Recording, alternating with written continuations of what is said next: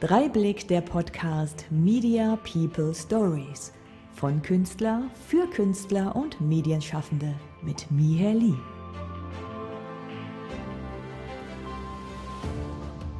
Warum ihr ein Medizinstudium nicht genug war und sie nach ihrem Medizinstudium eine Theaterpädagogikausbildung absolviert hat und danach nochmal eine Schauspielausbildung, das erzählt sie uns heute ganz persönlich Stefanie Engel, hallo, ich grüße dich. Hallo, ich grüße dich. Vielen lieben Dank für die Einladung. Yeah. Gleich erstmal direkt vorneweg. Ich finde das ganz toll, dass du diesen Podcast machst und ganz, ganz viele Leute sichtbar machst. Und ich finde, dass da unheimlich viel Mut dazu gehört, das A zu moderieren und B daran teilzunehmen. Vielen Dank dafür. Das hätte ich jetzt nicht erwartet. Dankeschön. Gerne, Und es ist jetzt äh, deine Chance, dich sichtbarer zu machen, der Welt deine Story zu erzählen, warum du das machst, was du machst und was deine Beweggründe waren, auch diesen Weg zu gehen. Das Spannende ist ja auch, dass du im Vorgespräch gesagt hast, Medizin und Schauspiel liegt ganz nah beieinander und für dich macht das gar nicht so einen großen Unterschied. Das ist wie Atmen und Essen und Schlafen. Das ist nochmal interessant, da reinzugehen und Du hast den Begriff plastische Chirurgie genannt. Tatsächlich ist die Facharztbezeichnung Facharzt für plastische Rekonstruktive und Wiederherstellungschirurgie. Und das ist mitnichten nur die Ästhetik. Und ich glaube auch, dass unter dem Begriff Ästhetik sehr, sehr viele Menschen ein sehr falsches Bild haben. Vielleicht sogar ähnlich wie bei der Schauspielerei. Schönheitschirurgie oder das, was ich mache, hat äh, natürlich viel mit der Modellierung des Körpers zu tun.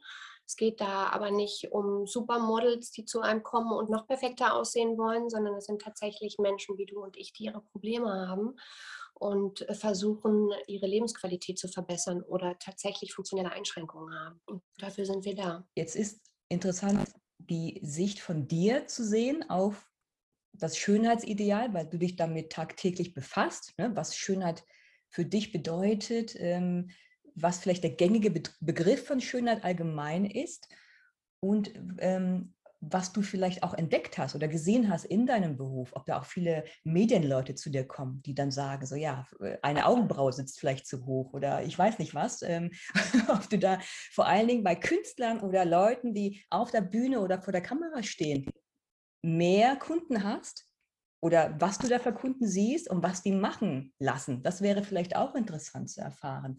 Aber lass uns mal, bevor wir in die Thematik einsteigen, nochmal zurück in deine Vergangenheit, warum du dann Theaterpädagogik studiert hast und dann anschließend nochmal Schauspiel, dass dir Theaterpädagogik allein nicht gereicht hat.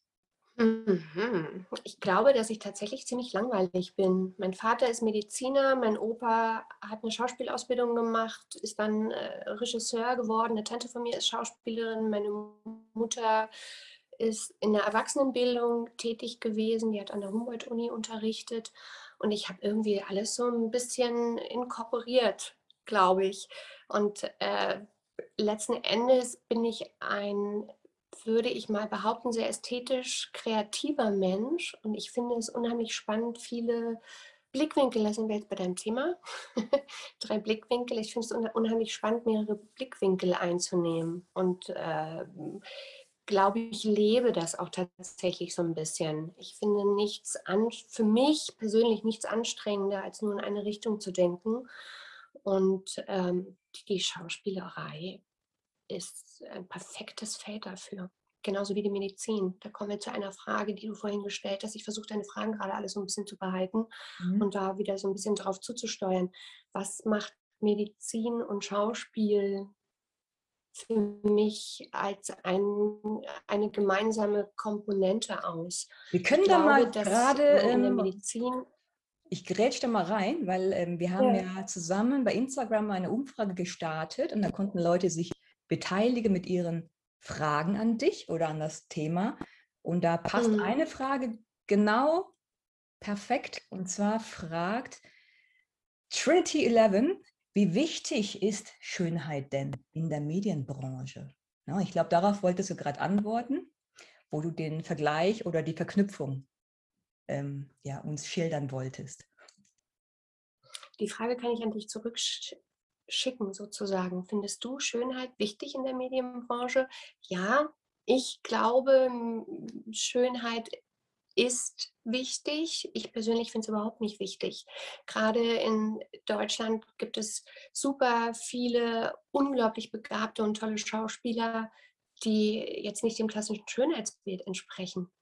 Und es gibt ein klassisches Schönheitsbild, das fängt äh, an der Stirn an und hört an den Füßen auf, sozusagen. Und äh, die können wir jetzt natürlich alle runterzählen.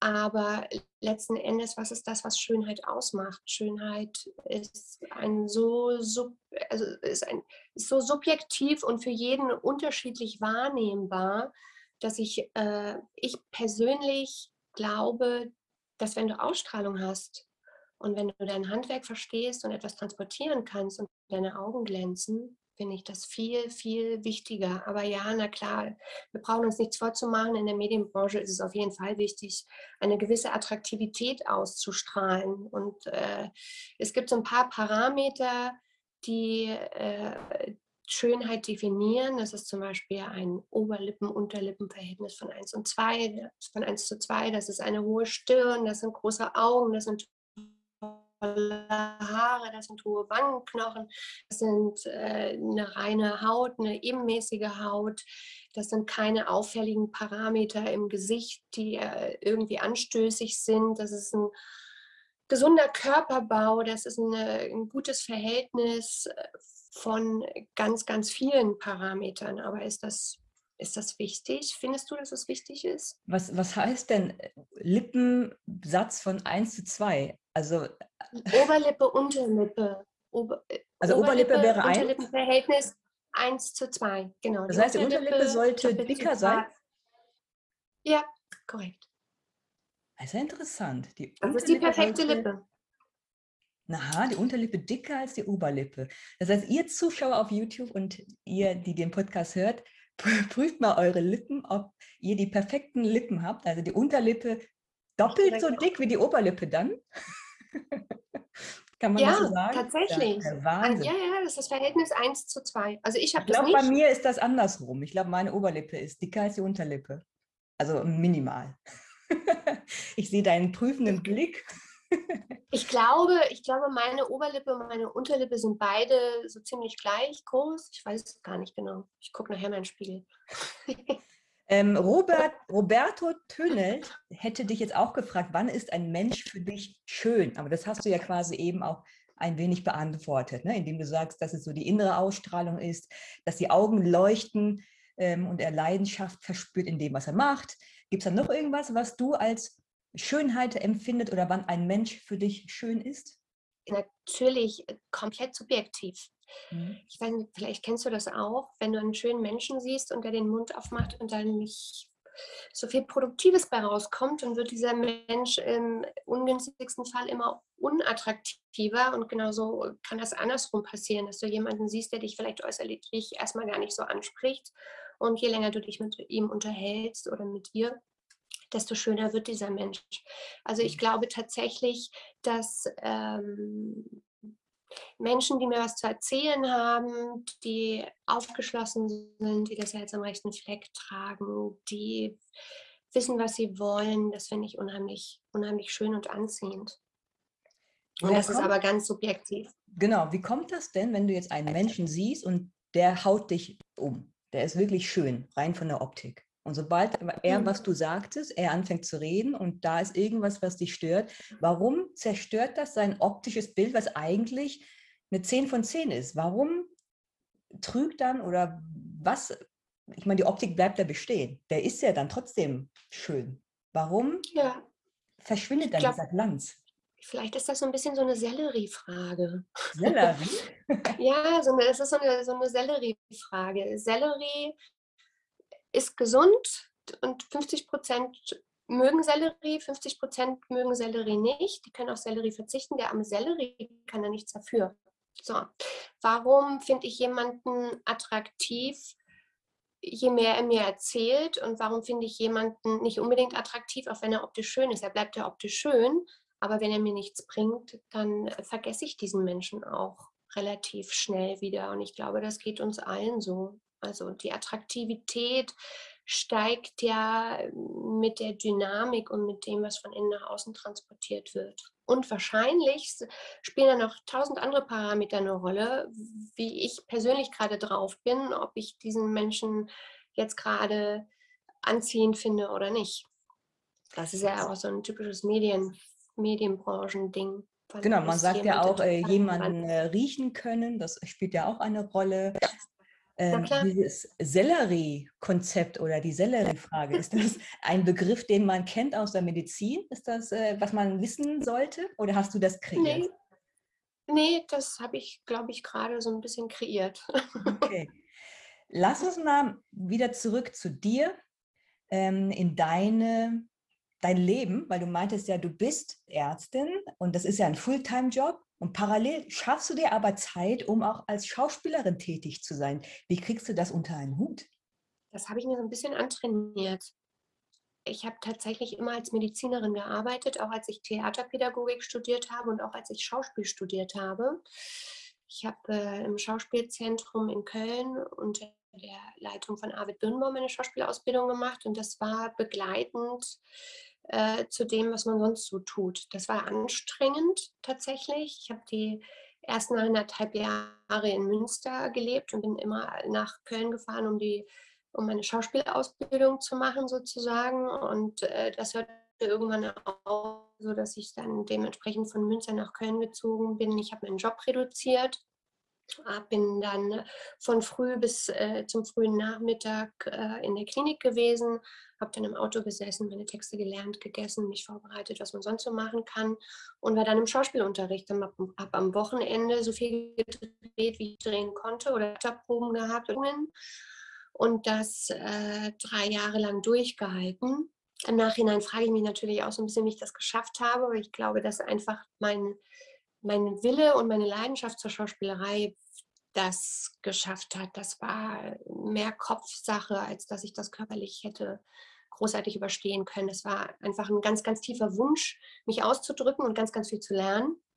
Und dementsprechend habe ich das gut durchgehalten. Und ich habe immer als Ärztin gearbeitet und äh, wurde auch von dem einen oder anderen schon gefragt, ob ich mich nicht entscheiden müsste. Vielleicht liegt das so ein bisschen daran, dass ich ein DDR-Mädchen bin und auf Sicherheit äh, ausgerichtet bin. Das ist möglich. Ähm, ja. Jetzt sprichst du ein sehr wichtiges Thema an. Wille und Leidenschaft treibt dich mhm. an.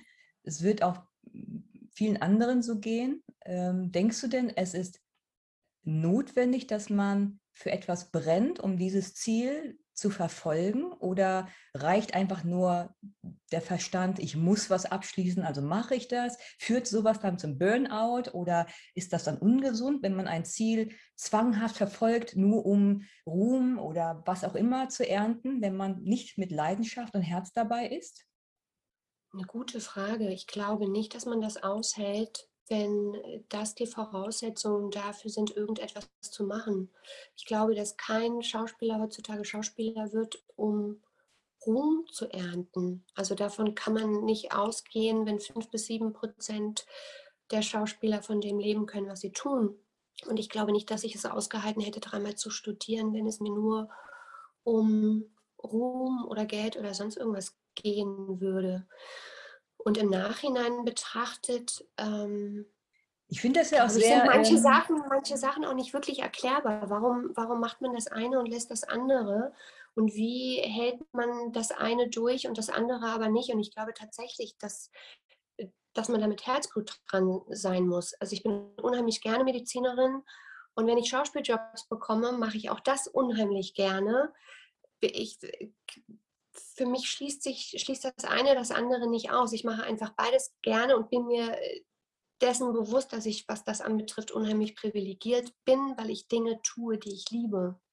Da bin ich mir vollständig im Klaren drüber. Aber ich glaube nicht, dass ich das ausgehalten hätte, nur um irgendwas abzuschließen. Und da hat mich auch keiner zu gezwungen, irgendetwas tun zu müssen, sondern ich habe das komplett aus freien Stücken gemacht. Ich glaube, meine Eltern für die wäre das auch völlig okay gewesen, wenn ich jetzt gesagt hätte, ich möchte gerne Kindergärtnerin werden oder Architektin oder weiß der Kuckuck was. Wissen deine Arztkollegen, dass du auch äh, Künstlerin bist und in der Schauspielbranche dann äh, vor der Kamera oder auf der Bühne, wirst du dann immer noch als seriöse Ärztin gesehen oder zweifeln sie an deiner Kompetenz, weil du nicht 100% in deinem Beruf bist? Ich bin 100% in meinem Beruf. Ich arbeite nur nicht zu 100% in meinem Beruf. das ist ein Unterschied. Und ja, jeder, der mich kennt, weiß, was ich mache. Und ähm, ob die das jetzt gut finden oder nicht, also im Zweifelsfall, wenn sie es nicht gut finden, würden sie es mir nicht sagen.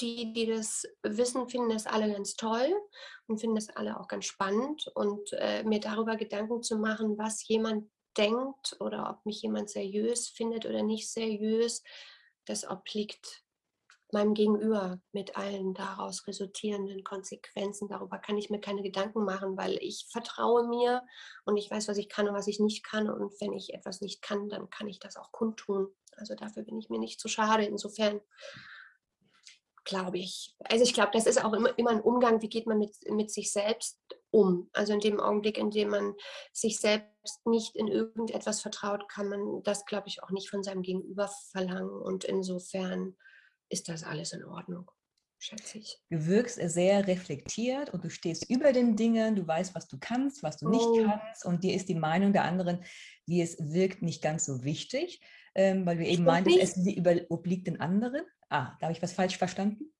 Nee, also ich bin ja, ich, ich, ich bin ja kein Gott.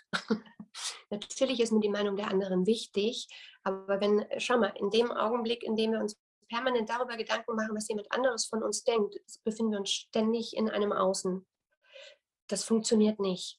Also äh, ich glaube, ein gesundes Selbstbewusstsein und ein gesundes Selbstbild ist wesentlich gesünder, als sich permanent darüber Gedanken zu machen, was jetzt jemand denken könnte oder nicht denken könnte. Weil wenn es darum ginge, dann würden wir uns vor Fehlern scheuen und würden wahrscheinlich überhaupt gar nichts mehr machen. Und dadurch, dass wir Dinge tun, was es ist letzten Endes, das muss ja jeder für sich selber entscheiden, was er tun möchte und was er nicht tun möchte. Aber dadurch, dass wir ins Tun kommen, unterliegen wir auch einer gewissen Fehlerquote und uns permanent darüber Gedanken zu machen, ob das jetzt richtig ist oder falsch. Ich glaube, dann blockieren wir uns ganz immens und das ist auch nicht Inhalt dessen, was wir Leben nennen.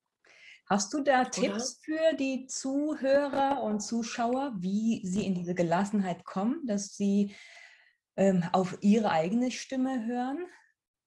Weil viele, vor allen Dingen in dieser Branche, sind halt sehr abhängig von den Meinungen anderer. Und wenn sie äh, Kritik hören, dann äh, weinen sie erstmal wochenlang und das nimmt sie halt sehr mit.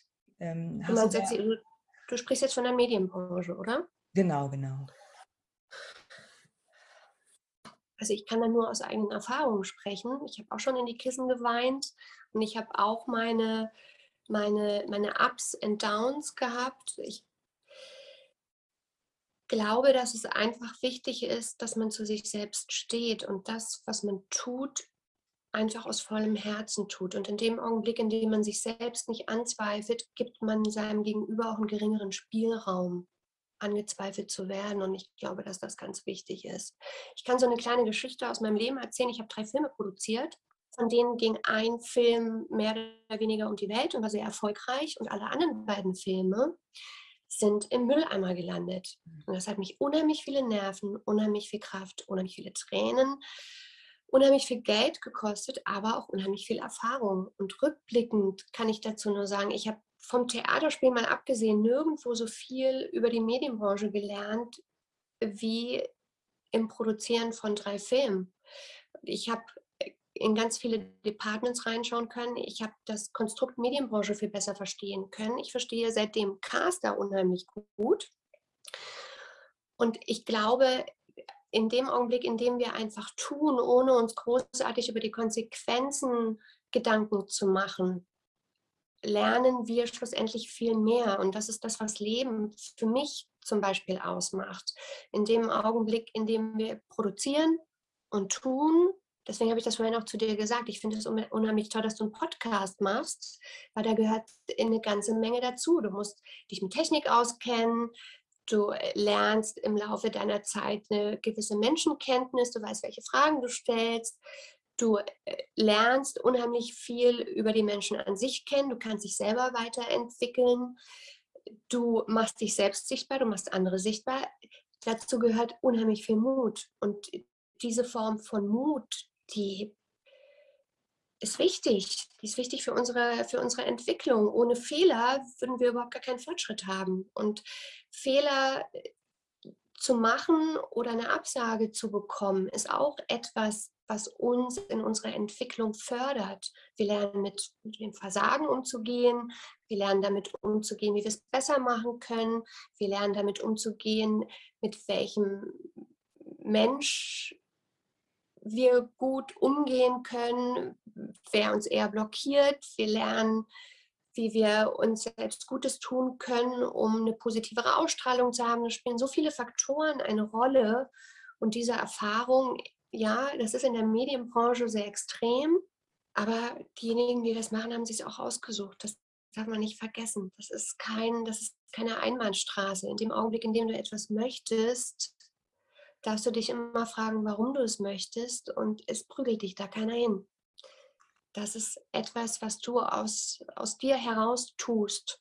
Ja, kreative Leute, vor allen Dingen in der Branche, die wollen was schaffen, die wollen was in die Welt setzen, die wollen äh, ne, oftmals verschiedene Sachen parallel sich ausprobieren, daran natürlich auch wachsen.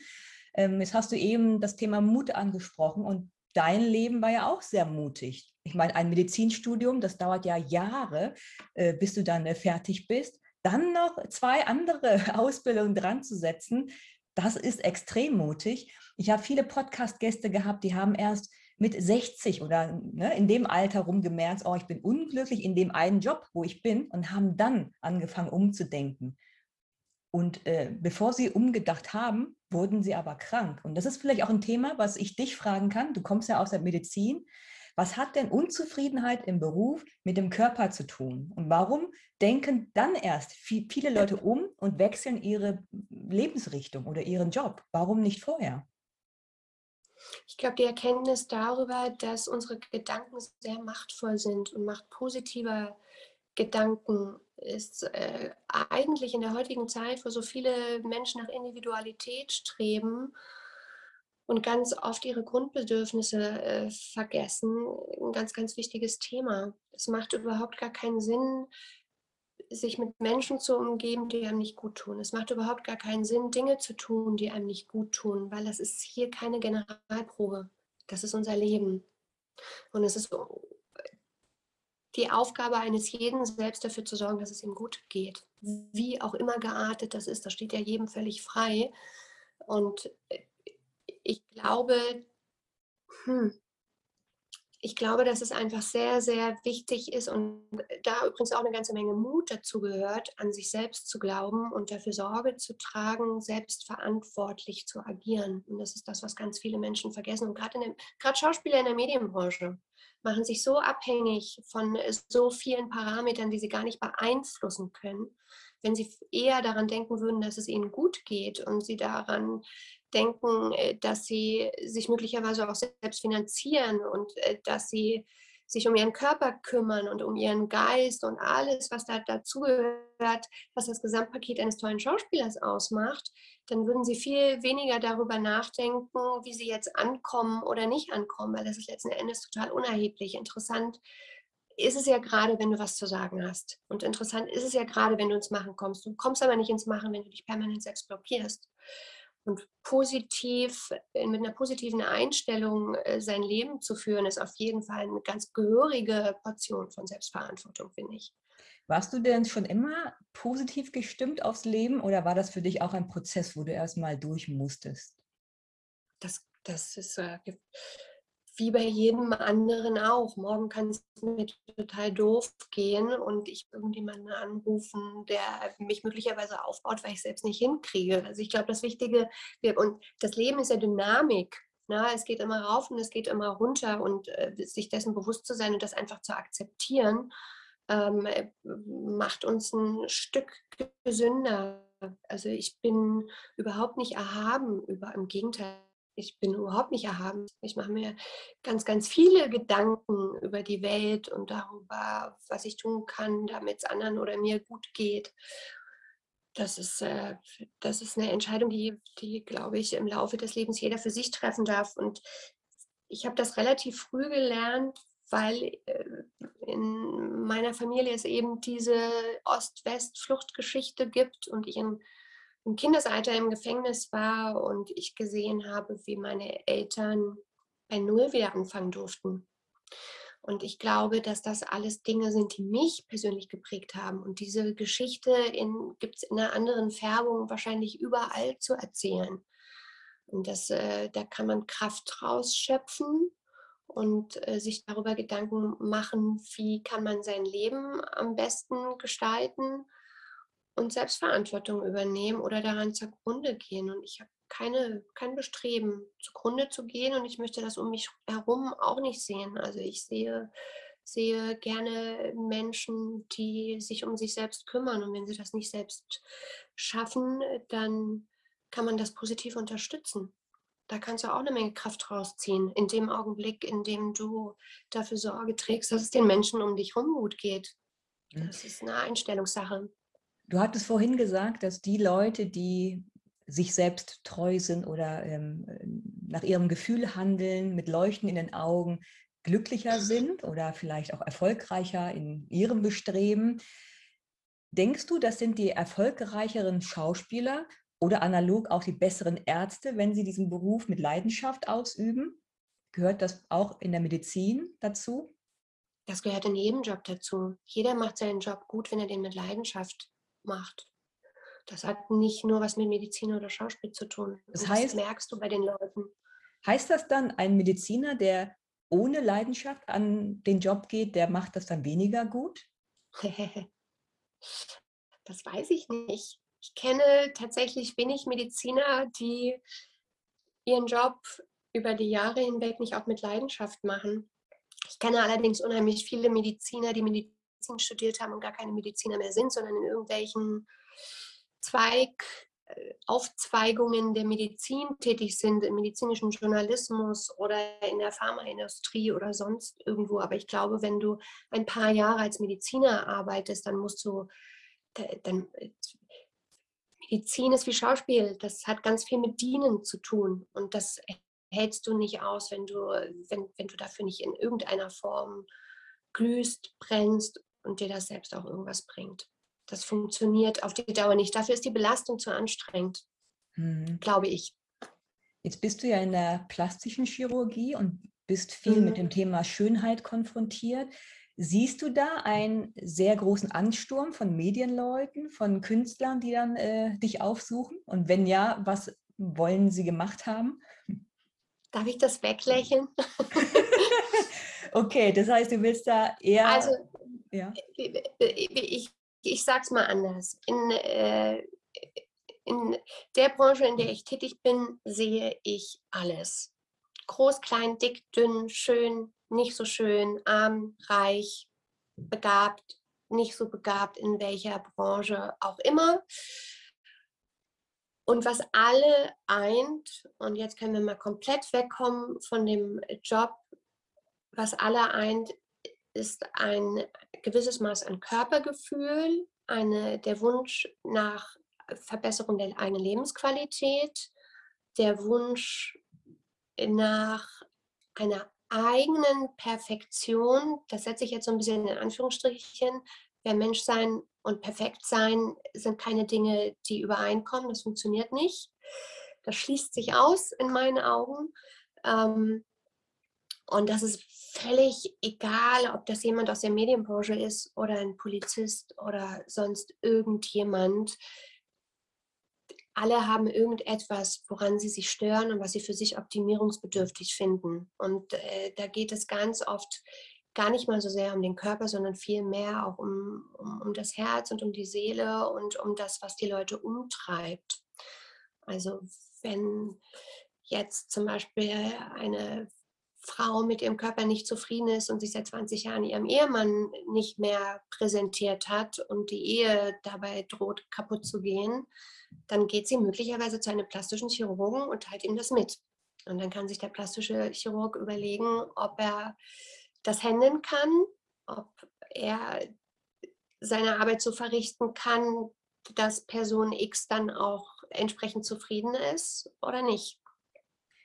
Jetzt ähm, hast du ja eben gesagt, eigenes Körpergefühl und dass man dann ähm, eigentlich auf sein Herz gucken sollte, weil da irgendwas im Argen ist, man aber versucht mit der Äußerlichkeit das zu reparieren. Ist dann dadurch, dass man äußerlich was repariert, auch das Herz dann geheilt oder ist das ein Irrglaube? Nein, das ist kein Irrglaube. Geist, Geist und Körper und Herz arbeiten miteinander zusammen. Und wenn das eine nicht funktioniert, funktioniert das andere entweder doppelt so stark oder noch eingeschränkter. Na klar, wir sind ja alle abhängig davon, dass es uns gut geht. Und wann geht es uns gut? Uns geht es gut, wenn wir gesund sind. Uns geht, geht, geht es gut, wenn wir in den Spiegel schauen und sagen, ja, ich mag mich. Uns geht es gut, wenn unser Herz gerade keinen Schmerz erleidet. Und das gehört alles zusammen. Und es gibt furchtbar viele Menschen, die ganz unglücklich mit ihrem Körper sind. Und dabei reden wir nicht von Kleinigkeiten, sondern äh, das ist, äh, sind teilweise wirklich schon gravierende körperliche Einschränkungen. Und äh, das ist eine andere Art von Medizin. Das ist nicht so, wie wenn jemand mit einer Blinddarmentzündung zu dir kommt, du ihm den Blinddarm entfernst und nach zwei, drei Tagen ist alles wieder gut und nach zwei Wochen ist die Wundheilung abgeschlossen, sondern das sind ganz oft Menschen, die sich zwei, drei, vier, fünf, sechs, sieben, zehn Jahre damit beschäftigen, ob sie es jetzt machen oder nicht und dann mit sehr schwerem Herzen und teilweise zitternd vor dir sitzen und äh, dir ihre Geschichte erzählen. Und das ähm, ist auf jeden Fall ernst zu nehmen. Das ist gar keine Frage. Und ja, da geht es ganz, ganz viel um äh, seelischen Kummer. Und jetzt zur Corona-Zeit ist das noch viel extremer. Ich stelle das gerade übrigens auch selber fest. Ne? Wir haben im, in der Sprechstunde ganz, ganz viele von ihren Zoom-Meetings erzählt und wie schrecklich sie sich finden und äh, jede Falte extra zählen. Das ist ungefähr so, wie wenn man den Fernseher anmacht und alles auf HD schaut. Das ist ja durchaus sehr undankbar für den einen oder anderen. Ich kann das nachvollziehen. Ich sehe mich da oben jetzt nur so ganz, ganz klein. Aber selbst ich neige dazu, da so ein bisschen, ich gucke jetzt absichtlich da mal rein, äh, neige dazu, da so ein bisschen reinzugucken und mir zu denken, äh, was machen wir denn mit der Falte da? Ich bin jetzt nicht für Falten zuständig, sondern eher für, für, für, für größere Baustellen. Aber äh, diese Corona-Zeit, die sehr viele Menschen sehr einsam gemacht hat, die dafür Sorge, äh, Sorge trägt, dass viel weniger Leute Sport machen. Im Schnitt haben wir alle fünf Kilo zugenommen. Und das zieht sich, äh, diese Corona-Geschichte zieht ja ganz immense Kreise. Das ist ja nicht nur das Coronavirus an sich oder die wirtschaftlichen Aspekte, sondern auch ganz viel, äh, was hier in unserem Köpfchen und unserem Herzen vor sich geht. Und insofern äh, haben wir einen immensen Zulauf tatsächlich momentan an sehr unglücklichen Menschen. Hm. Du hast ja gesagt, dass du Kritik auch zu Herzen nimmst und dann auch reflektierst, ist es für dich ein Unterschied, ob jemand deine Fachleistung bemängelt oder deine Optik? Macht das, löst das was anderes in dir aus? Wie meinst du das? Es du bist ja Schönheitschirurgin, genau, und du be hm. befasst dich mit dem Plastische Thema. Chirurgin. Plastische Chirurgin. und wenn jemand sagt, so, wow, ähm, äh, das könntest du an dir optimieren, lächelst du das auch weg oder bist du da gekränkter, als wenn jemand sagt, äh, hey, du bist eine schlechte Schauspielerin, um das jetzt äh, drastisch auszudrücken. Ist eins äh, von der Gewichtung schmerzhafter für dich? Nee, es ist immer die Art äh, und Weise, wie sowas vermittelt wird und wie man mit äh, Kritik gelernt hat, umzugehen. Also äh, Medizin fachlich, Schauspiel fachlich, sind Parameter, die ich beeinflussen kann. Darüber kann ich mir Gedanken machen. Ich kann schauen, wie ich das für mich optimieren kann. Ich könnte mein Aussehen optimieren. Ich will mein Aussehen nicht optimieren. Ich habe weder Ohrlöcher noch Tätowierungen noch irgendeine Operation an mir vornehmen lassen aus einer Mandelentzündung, äh, Mandelentfernung. Äh, ich bin auch eine ganz schlechte Patientin und glaube, äh, ich bin lieber auf der anderen Seite des Tisches, um das mal äh, so ganz drastisch auszudrücken. Und ähm, eine derartige Kritik ich weiß nicht, hat dir schon mal jemand gesagt, dass du unattraktiv bist? Ich, also ich, ich scheue mich so ein bisschen, also ich kann mich gar nicht daran erinnern, dass so etwas jemand zu mir gesagt hätte oder das, also das fände ich auch tatsächlich sehr merkwürdig. Das ist ja alles komplett subjektiv. Wie käme jemand dazu, so etwas zu dir zu sagen? mit der Frage kann ich gar nicht, kann ich nicht es so wahnsinnig. Ja viele, es gibt ja viele, die ein sehr geringes Selbstwertgefühl haben und Sachen auf andere projizieren, ne, was denen vielleicht an sich nicht gefällt und dann sagen, äh, hey, ne, du bist ja auch nicht besser oder äh, das und das könntest du optimieren oder hey, du bist zu klein, du bist zu groß, du bist zu dick. Äh, da gibt es ja viele, die dann einfach oberflächlich auch kritisieren, um vielleicht von sich abzulenken. Das, das ist ja eine, das, das ist ja, wenn, wenn uns das widerfährt, ist das ja eine Lernkurve. Dann wissen wir ja hoffentlich alle, dass äh, das, was zu uns gesagt wird, zu 80 Prozent zu demjenigen gehört, der es sagt. Und derjenige, mit dem wir kommunizieren, der kann nur so viel kommunizieren, wie er in seinen eigenen Schubladen hat. Und wenn äh, da etwas, also äh, zu jemandem zu sagen, hey, du siehst nicht gut aus, ist ja keine Kritik. Das ist eine Bewertung und äh, diese Form von Bewertung finde ich ganz schwierig, weil ähm,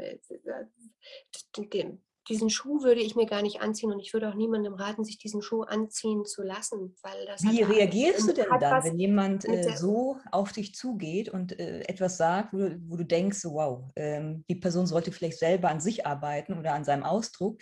Hast du da irgendwas, wie du der Person entgegnest, auch als Ärztin oder ähm, wie spiegelst du die Person? Man spiegelt sich ja oft gegenseitig. Ich glaube mittlerweile und das klingt jetzt wahrscheinlich, ich weiß gar nicht, wie das klingt, wenn ich das sage, ich sage es jetzt mal trotzdem, demjenigen schicke ich ganz viel Liebe, weil er mir dann unheimlich leid tut. Das hat ja nichts mit mir mhm. zu tun. Du wirkst in deiner ähm, Ausstrahlung oder in dem, was du sagst, sehr reflektiert, fast spirituell. Ich weiß nicht, was hm. du dann äh, für, für Lebenswege oder ähm, Erfahrungen sammeln konntest, damit du halt so über das Leben denkst, wie du mit Leuten umgehst, wie du mit dir selbst umgehst. Das klingt in meinen Augen sehr weise. Hat das Leben dich so geformt oder vielleicht sogar das Medizinstudium? Kriegst du da solche Ansätze dann beigebracht? So das ganzheitliche Denken und ähm, äh, so wie der andere denkt, ist vielleicht seine eigene Wahrnehmung und ist nicht äh, deine Realität. Ist das Menschenkenntnis oder ist das, hast du dir das angeeignet? Das weiß ich nicht. das ist eine Frage. Ich glaube, dass in diesem Suppentopf eine ganze Menge Zutaten sind. Mhm.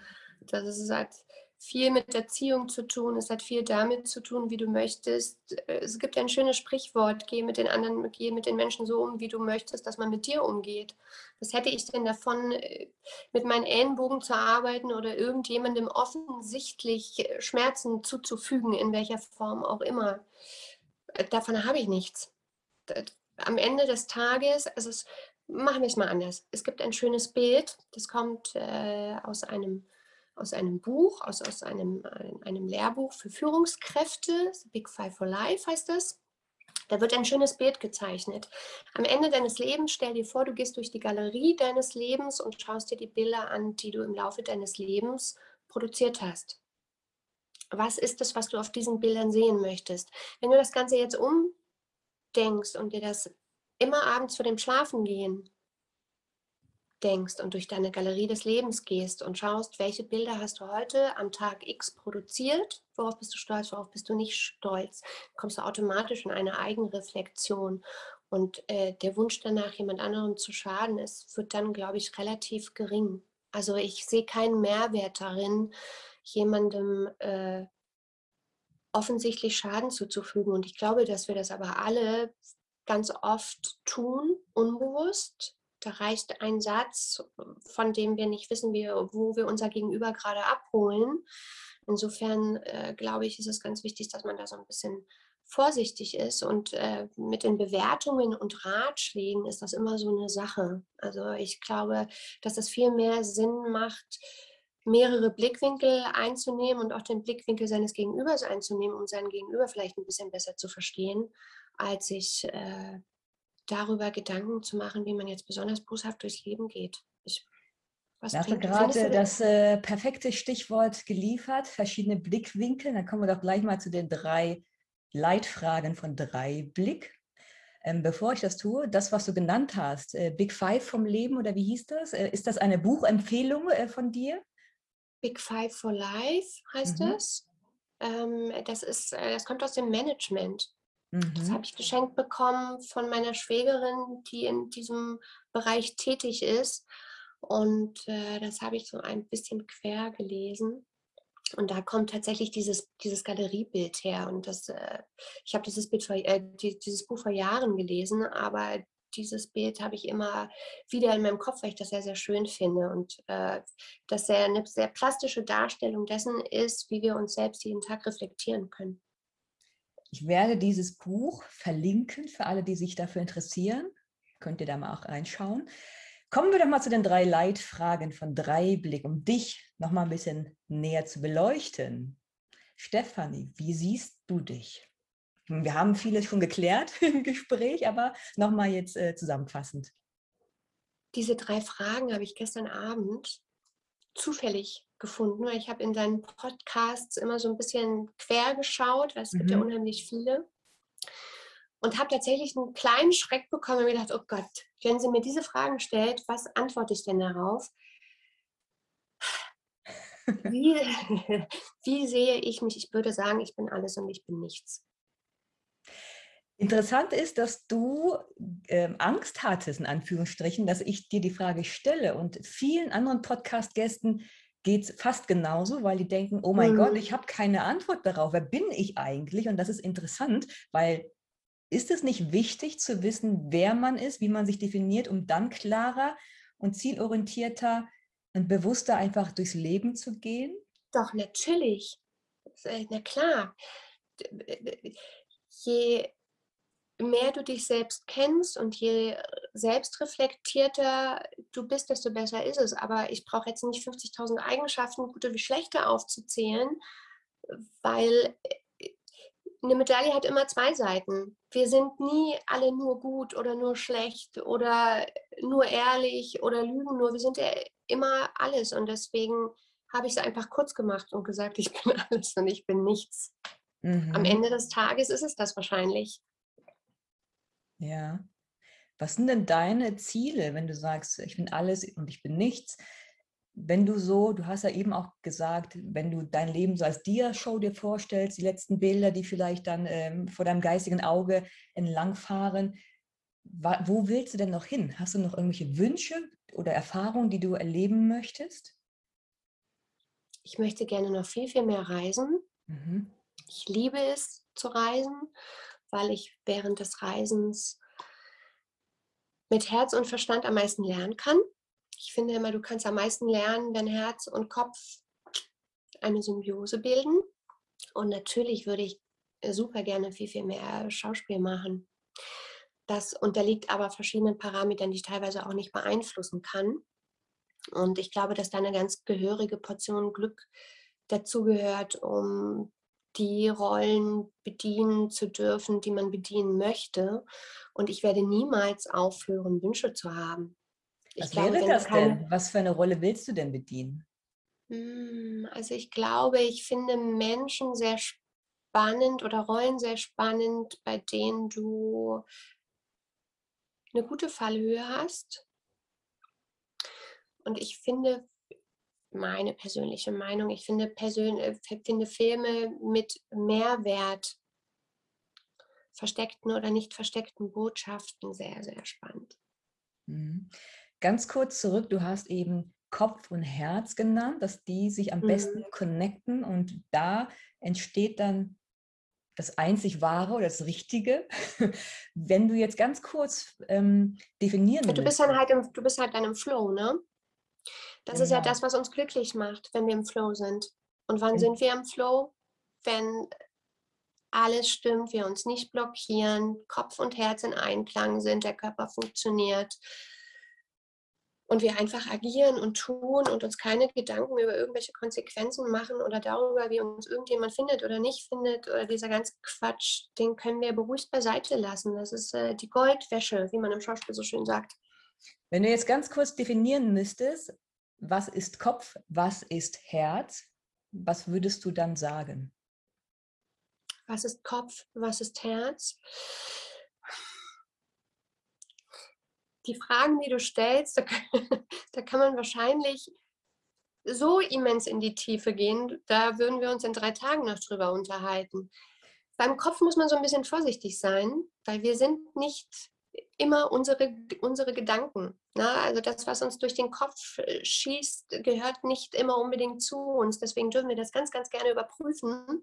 Und ich glaube, dass das Herz ein guter, eine gute Ampel ist. Eine gute, gute Ampel, die uns sagt, ob wir gerade auf dem richtigen Weg sind oder nicht. Und äh, Herz ist immer das, was wir fühlen. Und das, was wir fühlen, ist immer wahr.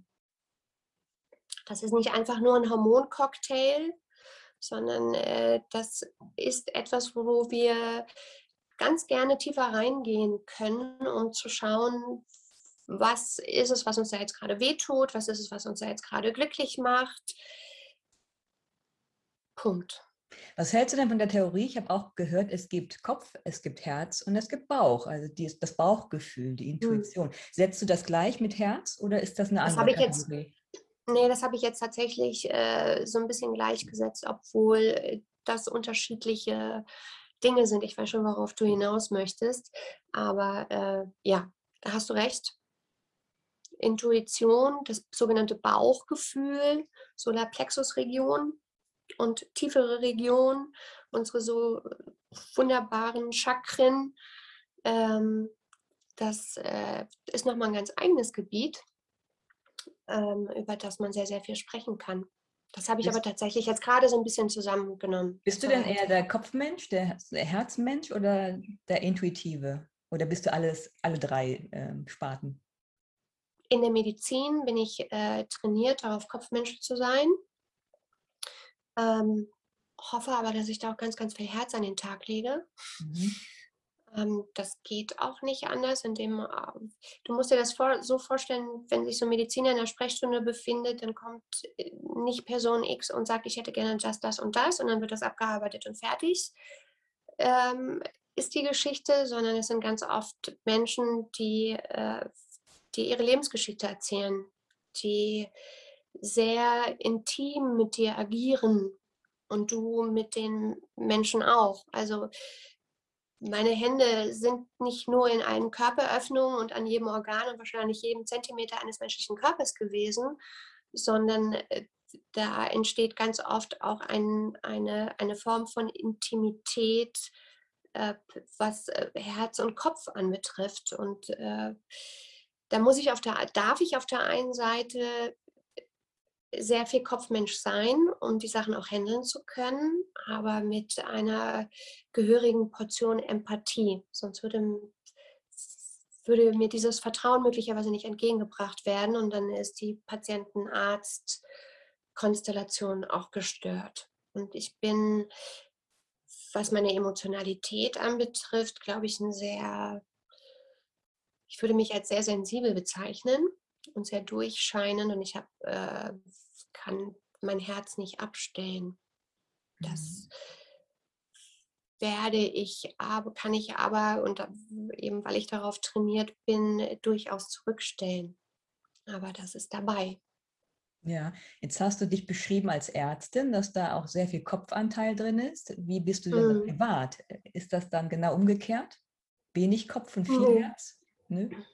Nee, nee das kommt auf die Situation drauf an. Mhm.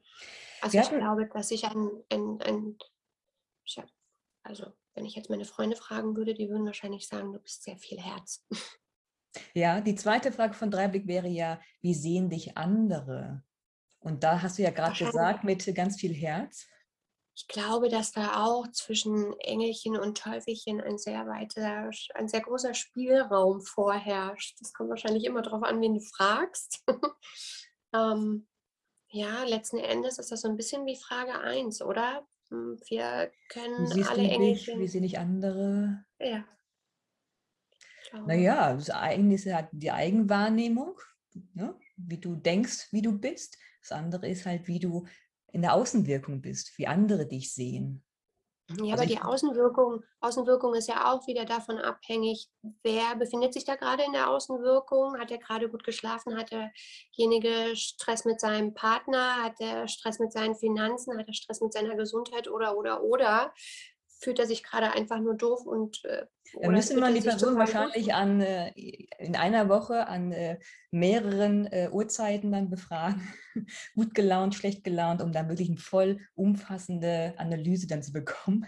Wenn er, das, wenn er sich dann so viel Mühe macht, meistens funktioniert das ja innerhalb von einem Bruchteil von Sekunden mhm. zu entscheiden, mag ich denjenigen, mag ich denjenigen nicht. Und dieses Bild dann zu revidieren, wird, glaube ich, sehr schwierig weil sich diese, die, sich diese Arbeit zu machen, kostet Kraft und Mühe und ob sich jetzt äh, alle Welt Kraft und Mühe geben möchte im Kennenlernen einer Person. Ah, das ist interessant. Das heißt, du triffst jemanden, hast mhm. direkt einen ersten Eindruck, ordnest die Person in eine Schublade ein und dann wirst du aber von den meisten nicht rausgeholt, weil die eben keine Zeit und Mühe vergeuden möchten, da nochmal hinzuschauen. Ist das so, dass sobald du eine Impression hast von einer Person, die da zu 90 Prozent der Leute drin steckt, weil eben die Leute sich eben nicht die Mühe machen, nochmal in der Schublade zu wühlen, ob äh, sich der Eindruck wechseln könnte?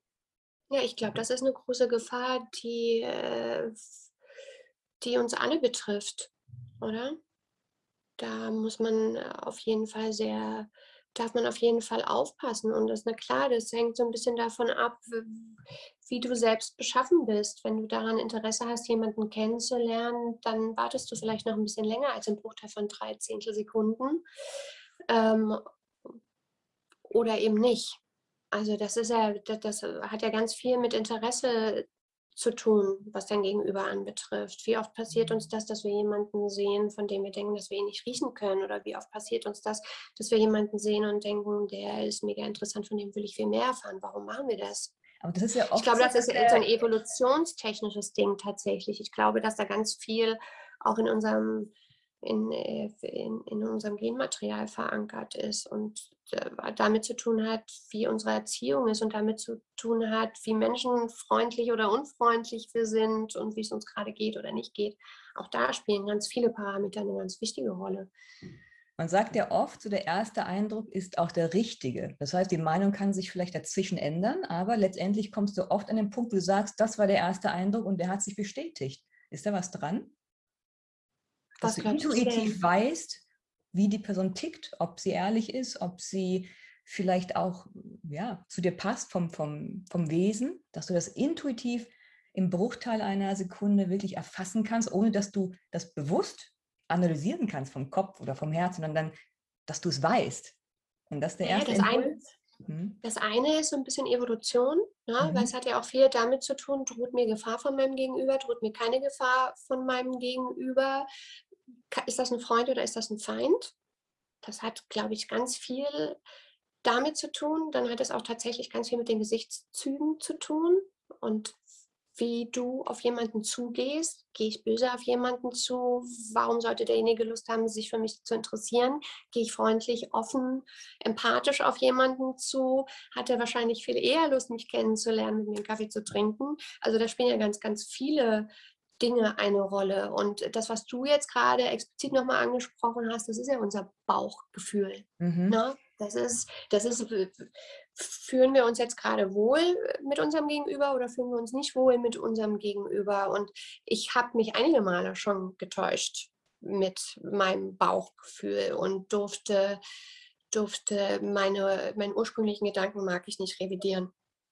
Definitiv. Wie leicht fällt es dir denn, offen auf jemanden zuzugehen oder offen zu sein, der verschlossen ist, der vielleicht negativ auf dich wirkt. Kannst du dann trotzdem... Verschlossen ist für mich nicht negativ.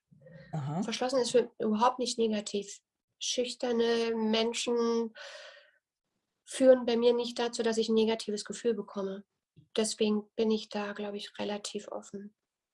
Ja, ich meinte eher nicht äh, verschlossen in Form von Schüchternheit, sondern auch mit so einer Körperhaltung, so einer Abwehrhaltung oder vielleicht so einer wirklich negativen Haltung, von wegen, du bist mir egal, ich habe kein Interesse. Also eher in der Form, weniger, ich traue mich nicht. Das meinte ich, glaube ich, eher nicht hm. in der Frage. Kann ich auch nicht allgemeingültig beantworten. Ich glaube, das hängt dann auch stark davon ab, wie viel Zeit ich gerade habe und wie viel Bestreben ich habe, mein Gegenüber jetzt kennenzulernen, äh, mhm. kennenlernen zu wollen, auch wenn es mir gegenüber verschlossen ist. Und äh, kann ich nur auch nochmal sagen, wenn dein Gegenüber verschlossen ist, warum ist er verschlossen? Im Zweifelsfall, weil er noch nicht auf der Toilette war und seit drei Tagen Obstipation hat oder keine Ahnung. Da gibt es tausend Gründe, warum jemand dir gegenüber verschlossen sein könnte. In den meisten Fällen hat das aber überhaupt nichts mit dir zu tun. Geht dann bei dir so eine, so eine Gedankensalve los, wo du denkst, okay, das und das und das könnte sein und äh, äh oder denkst du da gar nicht? Oder ich hast du direkt so eine Liste, wo du dann denkst, okay, die Person ist vielleicht schlecht gelaunt, die hat Hunger, die muss auf Toilette. Geht dann bei dir so, eine, äh, so ein Denkmuster los oder so eine Liste, die du abklapperst? Ich glaube, ich würde schwindeln, wenn ich sagen würde, ich würde nicht denken. Ich glaube, dass ich immer denke, egal ob ich denken möchte oder nicht denke, denke ich immer. ähm, da sind wir auch schon wieder so ein bisschen in der Außenwirkung. Das hat, das hat immer so äh, schwierig. Es hat manchmal so ein bisschen was von Notdürftigkeit zu tun. In dem Augenblick, in dem unser Gegenüber verschlossen ist, uns gegenüber, fragen wir uns, was hat das jetzt mit mir zu tun? Bin ich gerade doof? Findet, warum findet er mich doof? Muss ich jetzt in den Spiegel gucken? Habe ich einen Popel an der Nase? Oder keine Ahnung was da kommen wir ja nicht mehr raus aus dem Denken. Das heißt, sobald ich so, und ich denke, finde ehrlich, ich dann in der Notdürftigkeit. Das heißt, ähm, ich bin dann wenig selbstbewusst oder habe kein Selbstwertgefühl, sobald ich dann anfange, zu, mir Gedanken zu machen, warum der andere Mensch dann so oder so reagiert. Meinst du das damit? Nee, indem wir es auf uns beziehen, würden wir uns ja in einem Außen wiederfinden und uns fragen, warum agiert derjenige jetzt so, wie er agiert. Er kennt mich nicht, er hat noch nicht mal Hallo gesagt, ich habe ihn noch nie in meinem Leben gesehen. Was, was ist da los? Also entweder du gehst dem Konflikt nicht aus dem Weg und fragst, ist irgendwas, kann ich irgendwas tun? Oder aber du lässt es bleiben. Das ist, äh, das ist ja wie bei allem so. Ne? Geben, nehmen, wollen, nicht wollen, konfliktscheu sein oder in die Konfrontation gehen. Das ist das, was uns ausmacht jeden Tag. Und die Entscheidung äh, darüber zu treffen, wenn wir jetzt jemandem gegenüber sitzen, der uns offensichtlich gerade in irgendeiner Form und Weise blockieren will, damit umzugehen, das, das, das müssen wir dann entscheiden. Das tun wir doch nicht jeden Tag gleich, oder? Machst du das? Jeden Tag gleich denken und Leute bewerten. Aber wie du auch sagtest, das kommt ja immer darauf an, wie du dich fühlst, ne? was für eine Tagesstimmung ja. du hast, ob du mit dem linken Bein oder rechten Bein aufgestanden bist, ja, wo du mit dem Kopf auch genau. bist, ne? ob du im Stress bist. Da spielen halt auch wirklich viele Faktoren eine Rolle. Manchmal ist man äh, zart beseitet, manchmal äh, äh, strotzt man vor Selbstbewusstsein, manchmal guckt man in den Spiegel und denkt, oh mein Gott, die Haare sitzen nicht oder ne, vom Gesicht her sieht man müde aus. Genau dritte Frage von Dreiblick ist, wie möchtest du denn gesehen werden? Wie möchte ich gerne gesehen werden? Ich glaube, mich darf jeder so sehen, wie er mich sehen möchte, mit all daraus resultierenden Konsequenzen. Konsequenzen für ihn oder für dich oder für beide? Sowohl als auch. Das heißt, ja. du hast gar nicht den Anspruch, dass alle dich mögen, sich alle als mhm. kompetent mhm. betrachten und. Das ist ungefähr genauso, wie wenn du mich fragen würdest, möchte ich gerne perfekt sein. Nein, ich lebe eine positive Fehlerkultur. Ich bin mir dessen bewusst, dass in dem Augenblick, in dem wir wirklich leben und nicht einfach nur existieren, wir automatisch tun und in dem Augenblick, in dem wir tun, machen wir Fehler. Es gibt kein Perfekt. Und ich, der eine findet mich doof, der andere findet mich toll, der übernächste weiß nicht so recht. Das kann ich ein Stück weit beeinflussen, das kann ich aber auch zu einem ganz großen Teil nicht beeinflussen. Und ähm, ich bin tatsächlich für manche Sachen auch einfach nicht zuständig. Und wenn man mich in eine Zuständigkeit steckt, dann kann ich mir überlegen, ob ich dafür zuständig bin oder nicht und dementsprechend agieren. Aber ich kann mir nicht von früh bis abends darüber Gedanken machen, ob mich jetzt jemand toll findet oder nicht beim mhm. besten Willen nicht. Nee. Und das wird, ganz viel im Podcast erfahren über dein Leben als Ärztin, dein Leben oder einen kurzen Einblick bekommen als Schauspielerin. Ganz viele weise Worte tatsächlich. Wenn du jetzt ganz kurz in einem Satz zusammenfassen müsstest, was man braucht, um glücklich zu sein, was würdest du sagen? Es ist für jeden Menschen was anderes, natürlich, aber wenn mhm. du das definieren müsstest, was würdest du sagen? Wann ist man glücklich? Was sollte man tun, beherzigen oder eben nicht? Das mit dem Glück in einem Satz schaffe ich nicht. Glück ist es eine Momentaufnahme. Und ich glaube, wir, es macht mehr Sinn, Glück durch Zufriedenheit zu ersetzen. Und wann sind wir zufrieden? Und da sind wir wieder beim Flow. Ja? Wenn wir einfach gut mit uns sind und gut mit unserer Umwelt und äh, uns wohlfühlen und uns nicht innerlich blockieren. Ich glaube, dann kommen wir dem, dem Glück und der inneren Zufriedenheit sehr nah. Und das kann man nicht von früh bis spät. Glück kannst du nur erfahren, wenn du auch schon mal unglücklich warst. Nimm das Leben einfach so, wie es ist, mit all seinen Ups und Downs und freudig über die Ups und freudig über die Downs und sei für alles dankbar. Hier und Jetzt sein, eins mit sich selbst sein. Ne? Das ist ja das, was du dann aussagen möchtest, im Einklang mit Kopf und Herz, mit ja, dich wohlfühlen, glücklich definiert jeder anders, aber ähm, zu sich stehen, sich treu bleiben auch. Sein Vielleicht Weg ist es das. Genau. Mit Leidenschaft seine Ziele verfolgen, nicht von äußeren Umständen beeinflussen lassen, sondern immer auf seine eigene Stimme hören. Das äh, ist, glaube ich, auch ganz ja, wichtig. Und ich glaube, heutzutage, wo jeder nach so einer komischen Form von Perfektion strebt, ist es einfach auch glaube ich, ganz angebracht, dankbar für die Fehler zu sein. Da stelle ich immer wieder fest, äh, dass das ein ganz wesentlicher Aspekt ist, den wir Menschen sehr gerne immer außer Acht lassen. Es gibt niemand Perfektes. Hinter jedem Fenster ist ein Schicksal und das ist mal größer und mal kleiner und das anzunehmen ist das, was uns ausmacht und was uns auch äh, am Ende des Tages besser leben lässt. Das sind schöne Worte am Ende. Stefanie, was möchtest du denn gerne, was so als Essenz hängen bleibt von dem Podcast? Was würdest du gerne den Menschen abschließend noch mitteilen? Was denkst du ist wichtig, was hängen bleiben sollte? Na, vielleicht, dass das Leben keine Generalprobe ist. Oder wir wissen es nicht besser. Zumindest solange nicht, solange wir auf diesem Planeten sind. Und äh, ich fände es tatsächlich ganz schön, wenn jeder dafür Sorge tragen würde, dass es ihm gut geht. In dem Augenblick, in dem es einem selbst gut geht, hat man keinen Grund, in irgendeiner Form negativ zu agieren oder negativ zu handeln oder negativ zu denken oder negativ zu fühlen. Das bringt keinen Mehrwert. Ist auch was Wichtiges, was du auch am Anfang gesagt hast des Podcasts. Das Leben ist keine Generalprobe. Viele verschieben das Leben auf später, wenn ich äh, in der Rente bin oder wenn ich mehr Geld habe oder dies oder jenes gekauft habe. Und manchmal kommt dieses später nicht.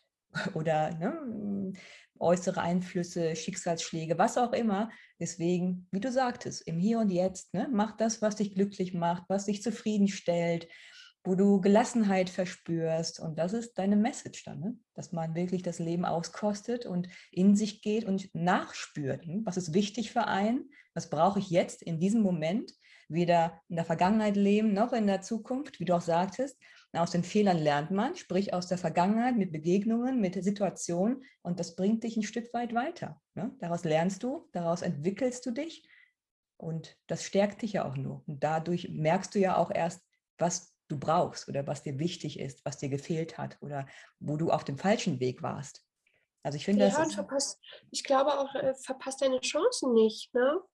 Also ich habe noch nie erlebt, dass jemand auf dem Sterbebett gesagt hat, ach, hätte ich doch nur noch ein bisschen mehr gearbeitet oder noch ein bisschen mehr Geld verdient. Oder da kommen eher solche Sätze wie, warum habe ich mich nicht mit meinen Kindern ausgesöhnt? Warum habe ich meinen Partner gehen lassen? Warum habe ich mich so wenig auf Reisen begeben? Warum habe ich so wenig das Leben genossen? Also sehr viel Reue. Hm. Ja, und ich äh, kann mich gut daran erinnern, während des Studiums habe ich, ich habe ganz viele Jobs während meines Studiums gehabt. Äh, einer dieser Jobs war, ich habe einem, bei einem mobilen Pflegedienstservice gearbeitet und ein sehr nettes Pärchen betreut. Und der Ehemann äh, hat in dem Augenblick, in dem er in die Rente eingetreten ist, amyotrophische Lateralsklerose bekommen, kurz ALS, und ist daran äh, Jahre später dann auch verstorben. Das führt zu einem ähm, Verlust, ich versuche es mal einfach auszudrücken, zu einem Versuch, Verlust der Muskelkraft, sodass du äh, später dich nicht mehr bewegen kannst, nicht mehr selbstständig atmen kannst, beatmet werden musst, eine Nahrungssonde hast, auch nicht mehr selber essen kannst, geschweige denn sprechen oder sonstiges. Und dieser Mann war ein unheimlich guter Mensch in seinem Job und ein, ein, ein guter Familienvater, aber er hat ganz, ganz oft Reisen aufgeschoben und hat immer zu seiner Frau gesagt, wenn ich in die Rente gehe, dann holen wir das alles nach. Das hat nicht geklappt. Tu es jetzt, bevor es zu spät ist und verpasst deine Chancen nicht und scheu dich nicht davor, Fehler zu machen. Fehler sind cool. Das sind das ganz, das, ganz starke Worte am Ende. Ich danke dir für deine Zeit, für alles, was du uns mitgegeben hast. Ich hoffe, dass ihr auf YouTube oder auf den Podcast-Portalen jede Menge Mehrwert mitnehmen konntet. Ich freue mich über eure Kommentare. Schreibt gerne, was euch gefallen hat, was ihr mitnehmen konntet. Gebt dem Podcast ein Like, ähm, abonniert den Kanal. Ähm, guckt auch bei Steffi vorbei. Ich werde den Kanal verlinken.